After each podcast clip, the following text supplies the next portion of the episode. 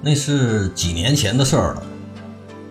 公司战略紧缩，有些部门的员工大都遣散了，只留下了一些高级别的管理人员，并到了我们部门。老白有幸接收了一个张丽，原来是生产的副总监，名校硕士，比老白小五岁，工资却比老白还要高一万多。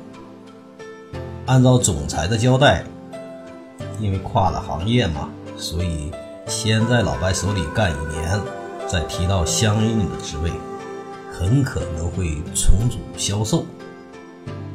老白一听，嗯，他可能以后就是顶头上司啊，所以特意抽调了一些优质的客户资源给张丽，还临时抽调了一员得力干将大成给他打下手。说白了，就是万一他闯祸了，好有人给他擦屁股。可三个月过去了，不但一点业绩也没有，张丽和大成两个人还总吵架，干不到一起。终于有一天，张丽受不了了，来找老白告状。怎么回事呢？张丽讲，我们这儿一家客户。目前销售比较少，一个月只有几万。如果他全部采购我们的产品，我们在他家的销售会增加二十倍。但对方要求降价，我算了一下，按他的要求降价后，我的毛利呢还有百分之十左右。我说太好了，赶紧做。可大成呢，坚决反对。老白一听到这儿，心里咯噔一下。可也没说什么。好，你继续。我们另外一家客户销售额、毛利和刚才那家差不多，对方提出资金紧张，要求把付款周期延长三个月。你想啊，客户有困难，我们当然要帮助了，这样才能获得客户的信任嘛。可大成还是不同意。你说这还怎么销售啊？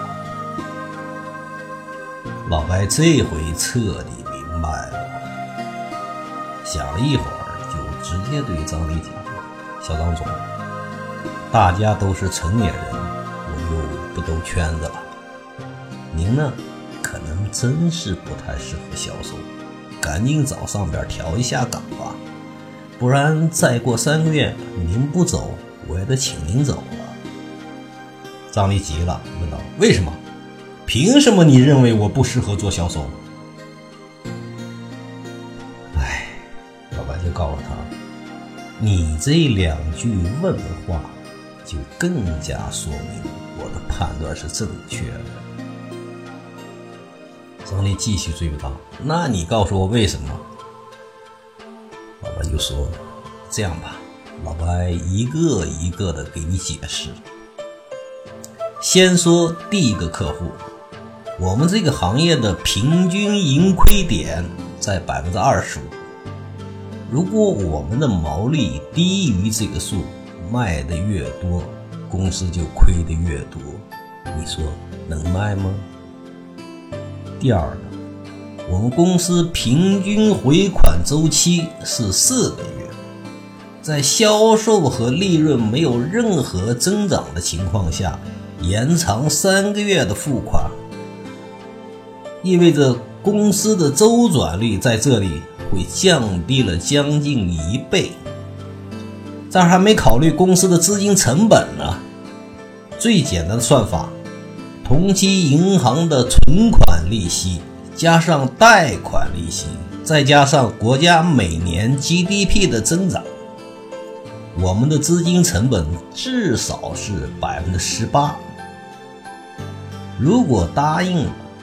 给公司带来的损失已经远远大于在这家销售所带来的全部毛利了，你说能接受吗？还有啊，最后一个，遇到不同观点的时候，你没有考虑采用其他方式去化解矛盾，而是直接来了个为什么、凭什么，直接把矛头指向了人，所以呢？你可能真的不太适合销售。大家以为销售没有门槛，其实错了。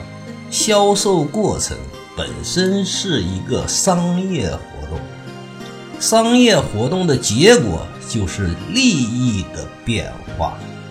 同时呢，销售还是一项人与人的活动，所以销售的门槛其实很高，最起码要懂经济、会算账，还要有沟通和交流的能力。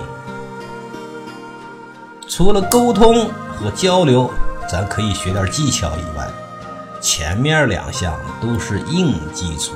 如果不懂，最好不要做销售，不然很快你就会被淘汰的。即使你非要留下来，你的路也会走得特别特别的艰难。结果过了不到一个月，这兄弟自己辞职了。请继续关注销售小学问，谢谢大家。